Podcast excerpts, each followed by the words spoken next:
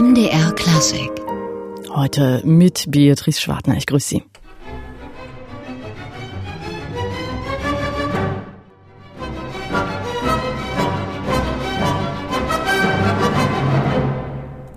Ivor Bolton und das Festspielorchester Dresden mit dem Scherzo aus Beethovens symphonischen Erstling. Und mit dem Festspielorchester sind wir auch schon mittendrin in den Dresdner Musikfestspielen, die nun auch schon wieder an ihrem dritten Tag angekommen sind. Vorgestern war Eröffnung.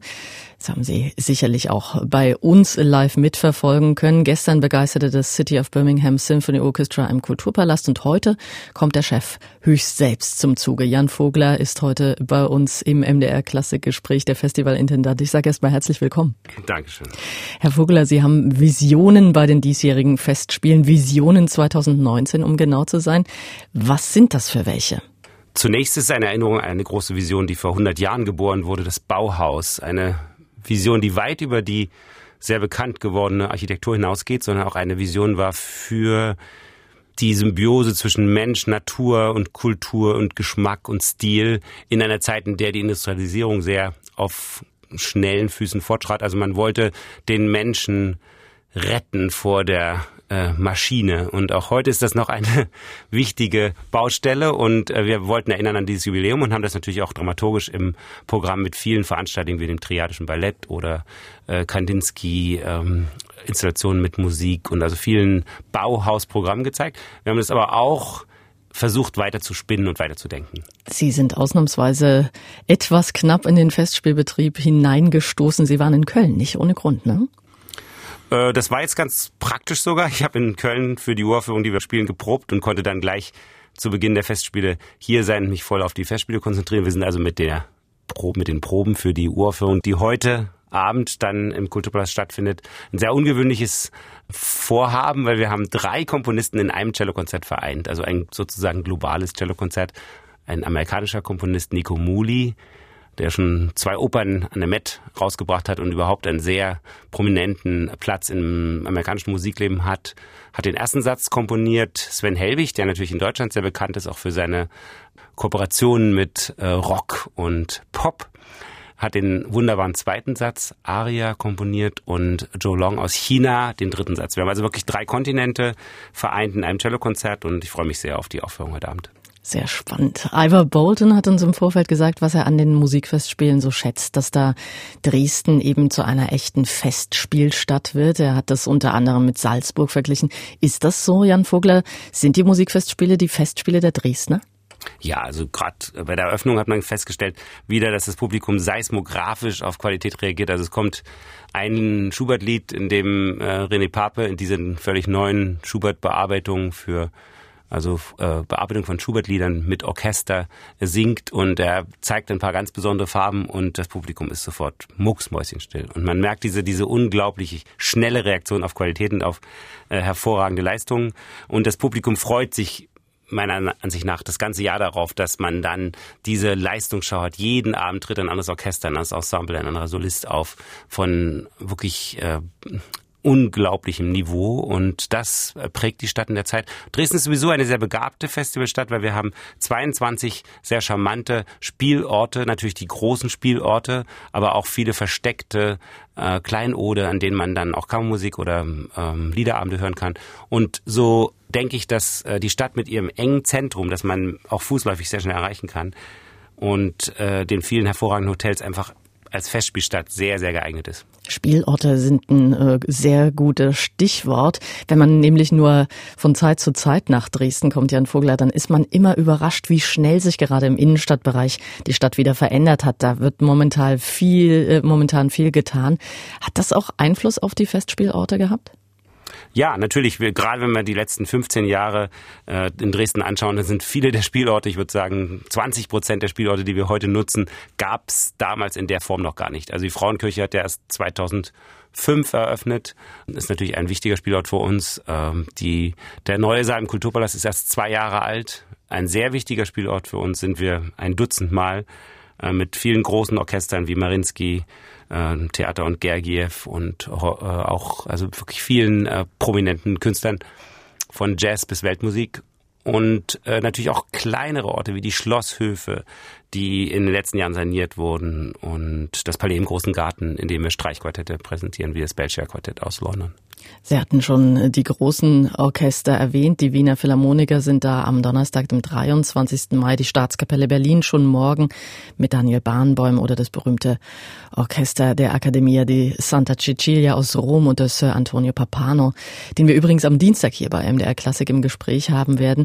Ist da der neue Saal des Kulturpalastes ein Pfund, mit dem man, ja, ich sag mal, wuchern kann, das so renommierte Orchester anzieht? Also die Semperoper ist auch ein hervorragender Spielort. Dort präsentieren wir zum Beispiel Barenbäum mit seiner Berliner Staatskapelle. Aber der Kulturpalast ist natürlich sehr vielseitig und wir haben einen Saal, der auch nicht äh, ganz so schwer zu buchen ist, weil die Semperoper hat natürlich sehr viele Opernaufführungen und wir müssen im Dialog mit der Semperoper wirklich um jeden äh, Termin natürlich ringen. Die haben ja einen eigenen Spielbetrieb, der sehr, sehr stark ist und die, der Kulturpalast, da haben wir eine sehr schöne Beziehung mit der Dresdner Philharmonie, die ja das Hausorchester ist und können dann die Termine sehr systematisch abstimmen und natürlich viel öfter dort spielen als eine Semperoper was wir auch machen, was wir ja hier bei MDR Klassik täglich versuchen, das sind Künstlergespräche, also den Menschen hinter dem Künstler ausleuchten, seine Ansichten, seine Ideen als nahbare Person. Das ist unmittelbar immer vor den Konzerten. Wie sind da die Erfahrungen? Was bringt das fürs Konzert danach? Das bringt sehr viel. Man muss wirklich sich vorstellen, dass heute das Publikum die komplette Wahl hat. Äh, ich finde, das Leben ist, man kann sagen, es ist stressiger geworden vielleicht, aber es ist auch natürlich unheimlich spannend mit allem, was man in, äh, im Internet, in äh, allen möglichen Foren, man kann sich, wenn man sich für etwas interessiert, findet man es überall um sich herum. Ja, es ist ein unglaublich bewegtes und farben reiches Leben, fast eine Überfrachtung mit Bildern in der heutigen Zeit, verglichen mit meiner Kindheit. Ich bin in Ost-Berlin aufgewachsen und da war es sehr, sehr ruhig und da war die Musik wirklich das ähm, Zentrum jeden Tages. Aber wenn ich heute sehe, wie viel Reize auf die Menschen einstürzen und dann äh, eine wirklich eine tiefe Beziehung im Konzert zwischen Publikum und Künstler herzustellen. Dazu sind diese Künstlergespräche sehr, sehr wichtig und sie verknüpfen wirklich den Künstler als Persönlichkeit mit dem Publikum, das nach dem Konzert dann vielleicht noch mit einem tieferen Erlebnis nach Hause geht. Also man nimmt den Künstler anders wahr danach. Ja, auf jeden Fall. Und das Werk auch. Ja. Und einer, den man da näher kennenlernen kann, einer, der ganz sicher viel zu erzählen hat, eine Lichtgestalt der alten Musik, Jordi Savall. Er kommt mit seinem Syrien-Projekt nach Dresden, Hommage à Syria. Hier ist ein kleiner Ausschnitt raus.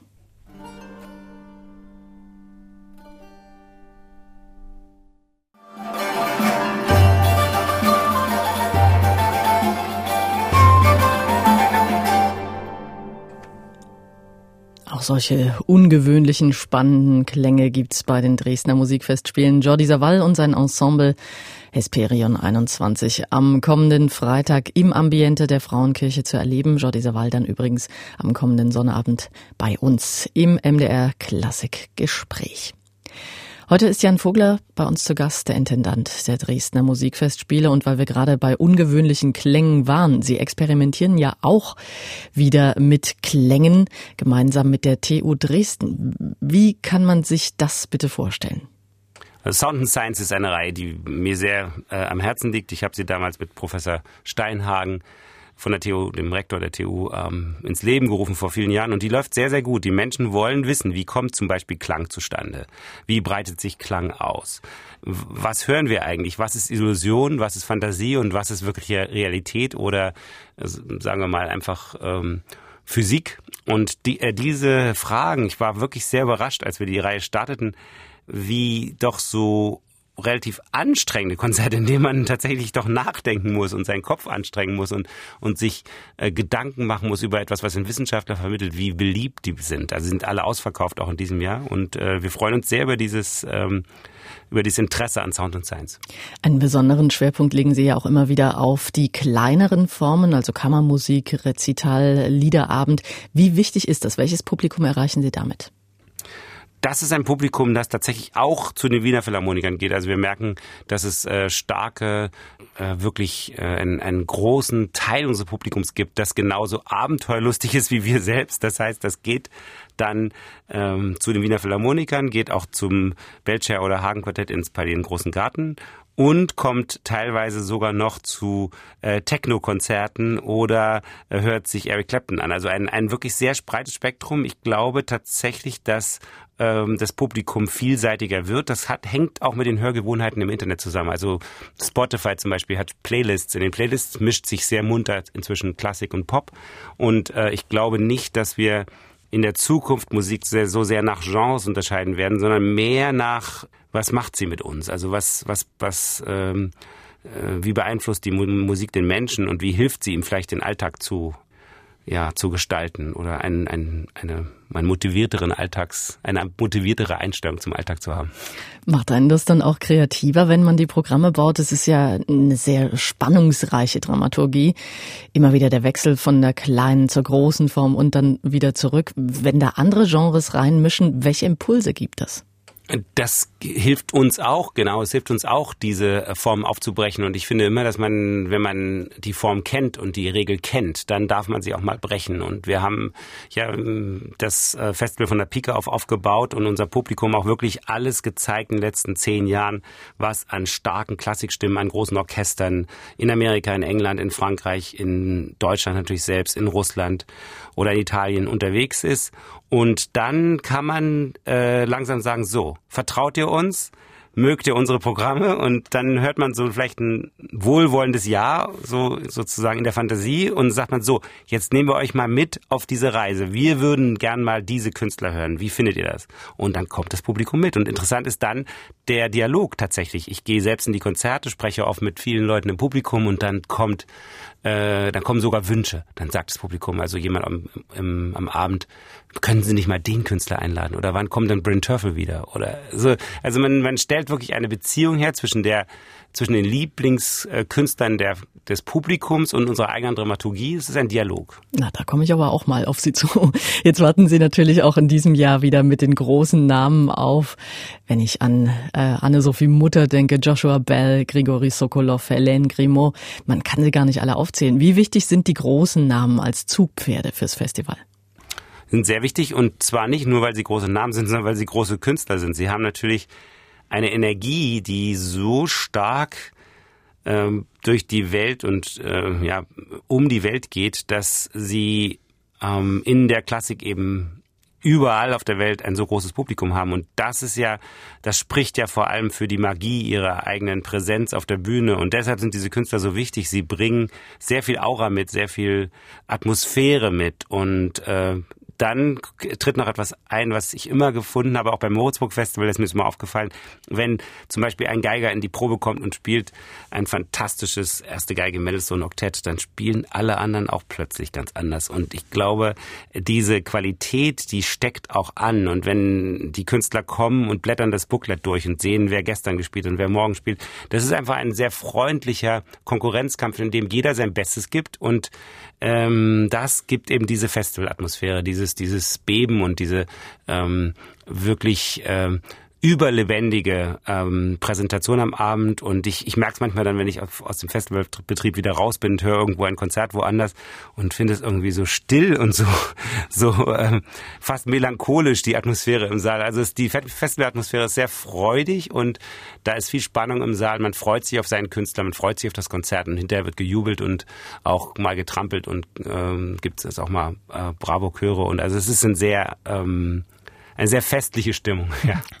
Die stellt sich sicher auch am kommenden Donnerstag ein. Dann geben die Wiener Philharmoniker ihr Debüt im neuen Saal des Dresdner Kulturpalastes.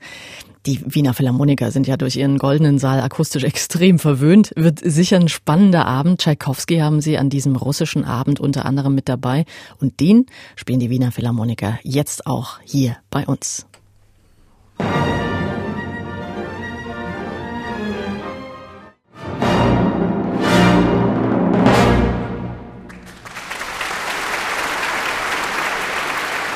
Die Wiener Philharmoniker mit dem Walzer aus Dornröschen von Peter Tschaikowski.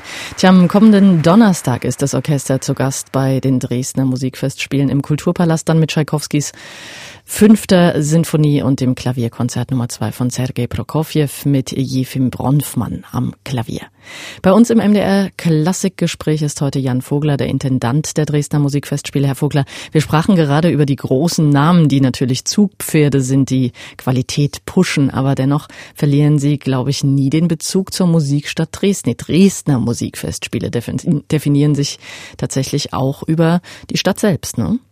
Natürlich und unsere, unsere Grundeinstellung ist natürlich, zu beobachten, wie verändert sich Dresden. Also Dresden ist eine Musikstadt, die ein sehr starkes Angebot in der Saison präsentiert. Also wir dürfen nicht vergessen, wir haben zwei große Orchester, sehr viel Chöre, ein Opernhaus, eine Staatsoperette, also sehr, sehr viele Kulturinstitutionen. Ähm, der Kreuzchor für sich allein ist schon eine äh, wirklich weltberühmte Institution. Also wenn man diese ganzen Institutionen zusammennimmt, dann produzieren sie pro Jahr so viel Musik und so viel gute Musik, dass ein Festival muss versuchen, ergänzend zu wirken. Also wir wollen nicht der Dresdner Musikszene dann in dieser Zeit Konkurrenz machen, sondern wir wollen sie mit einbeziehen. Wir zeigen also den Zuhörern, Schauern, die aus äh, der Schweiz oder aus Frankreich oder aus England angereist kommen, zeigen wir auch sehr viel Dresdner Musik und Dresdner Spielstätten und gleichzeitig wollen wir auch dem Dresdner Publikum Sachen bieten, die sie eben im Jahr nicht bekommen. Das schauen wir also sehr genau aufs Programm, wir schauen sehr genau auf die Tendenzen, wo geht das Repertoire hin, was die hiesigen Orchester spielen und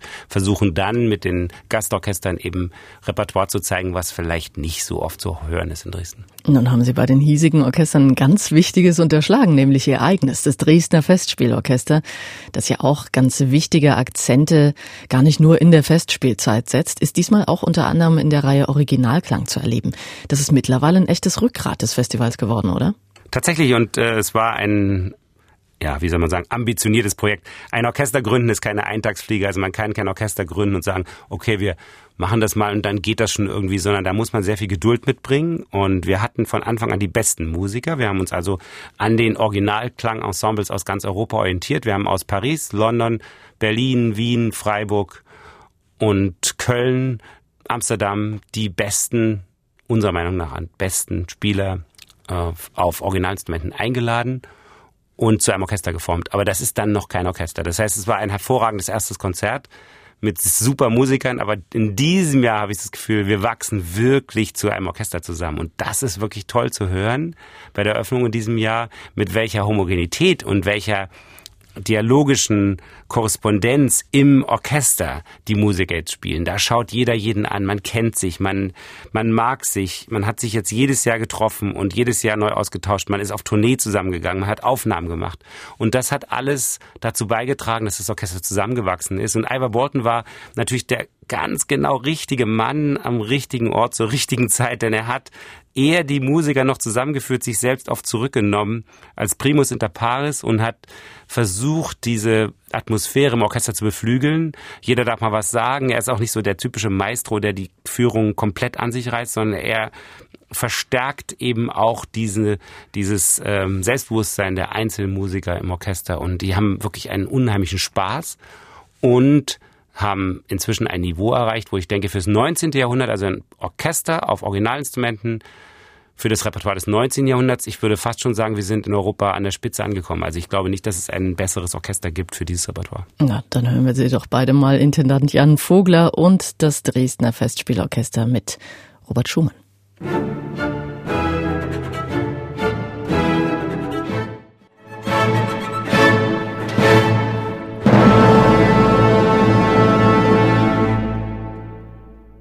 Jan Vogler, der Intendant der Dresdner Musikfestspiele, der natürlich auch in diesem Jahr wieder selbst mittut, mitspielt heute Abend schon mit der Weltpremiere eines besonderen Cellokonzerts mit drei Komponisten aus drei Erdteilen. Haben wir am Anfang gehört. Hier haben wir ihn mit Schumann erlebt und mit seinem Festspielorchester unter Leitung von Ivor Bolton. Jan Vogler, die Dresdner Musikfestspiele 2019 sind ja einmal mehr ein Feuerwerk berühmter Namen, toller Events. Nun ist es ja das eine, sowas am Reißbrett quasi zu planen, das andere, die Künstler dann tatsächlich nach Dresden zu bekommen. Welche Reaktionen bekommen Sie denn auf Anfragen? Das heißt, wie renommiert ist denn das Festival international?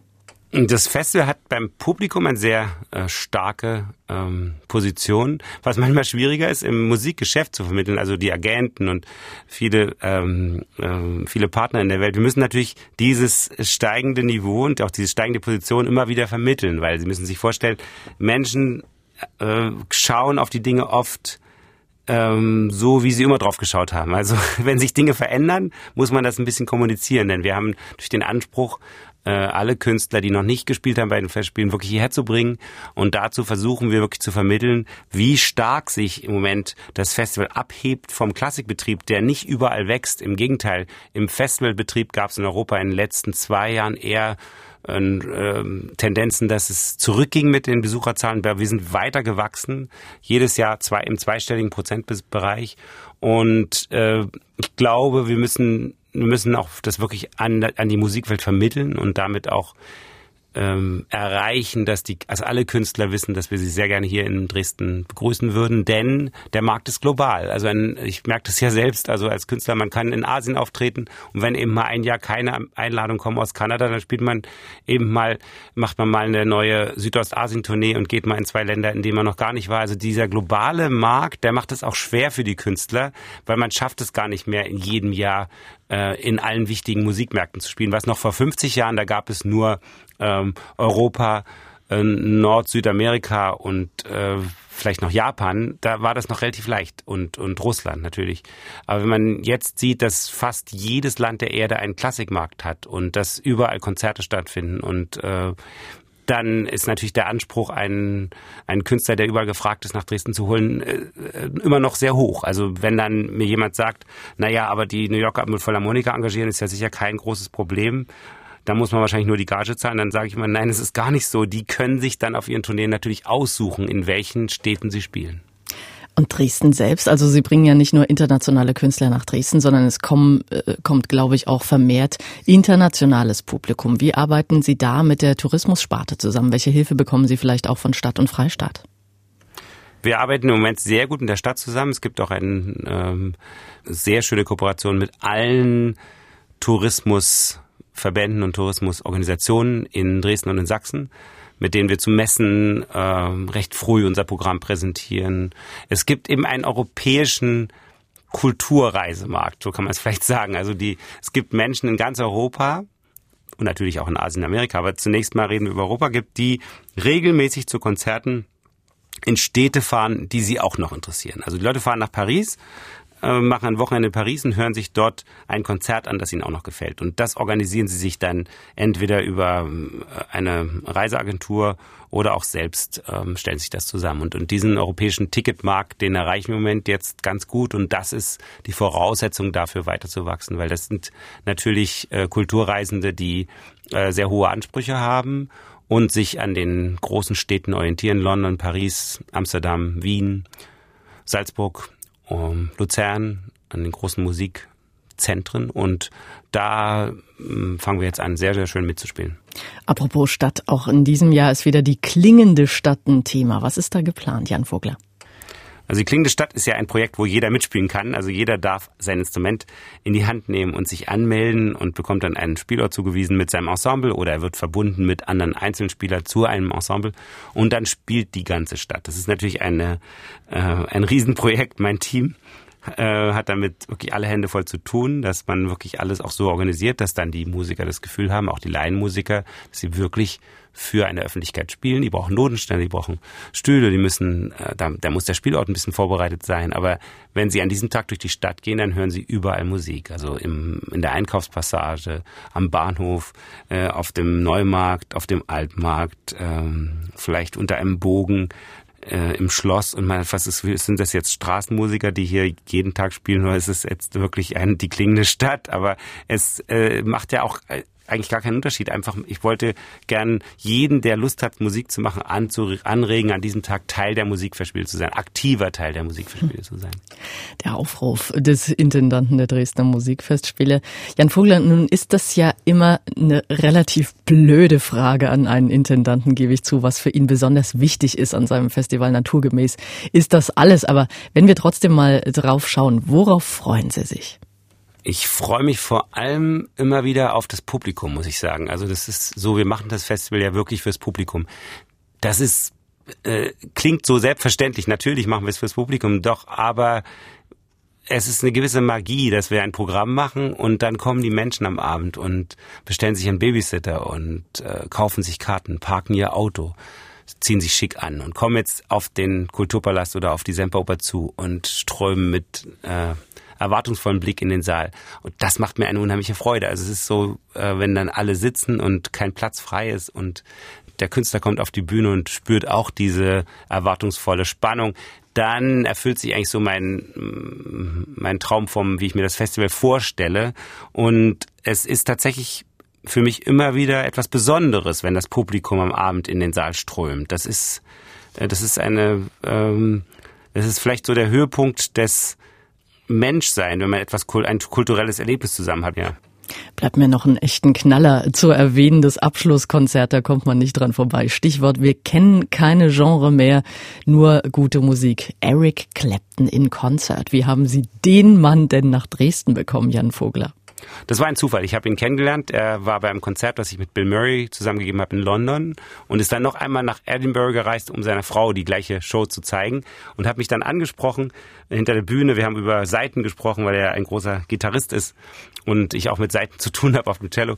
Und dann habe ich ihn nach Dresden eingeladen, hat spontan zugesagt. Wir haben dann, ähm, er hatte eine Bedingung, dass ich mit ihm spiele und ich habe neulich in London mit ihm geprobt, also zum ersten Mal Blues Rock gespielt und das war sehr inspirierend. Also äh, ich freue mich sehr auf dieses Konzert. Es war also eine persönliche Begegnung, die ich versucht habe zu nutzen, auch für die Festspiele. Blues Rock auf dem Cello klingt toll. Echtes Highlight also am Ende und bis dahin viele, viele andere bei den Dresdner Musikfestspielen, die bis zum 10. Juni laufen.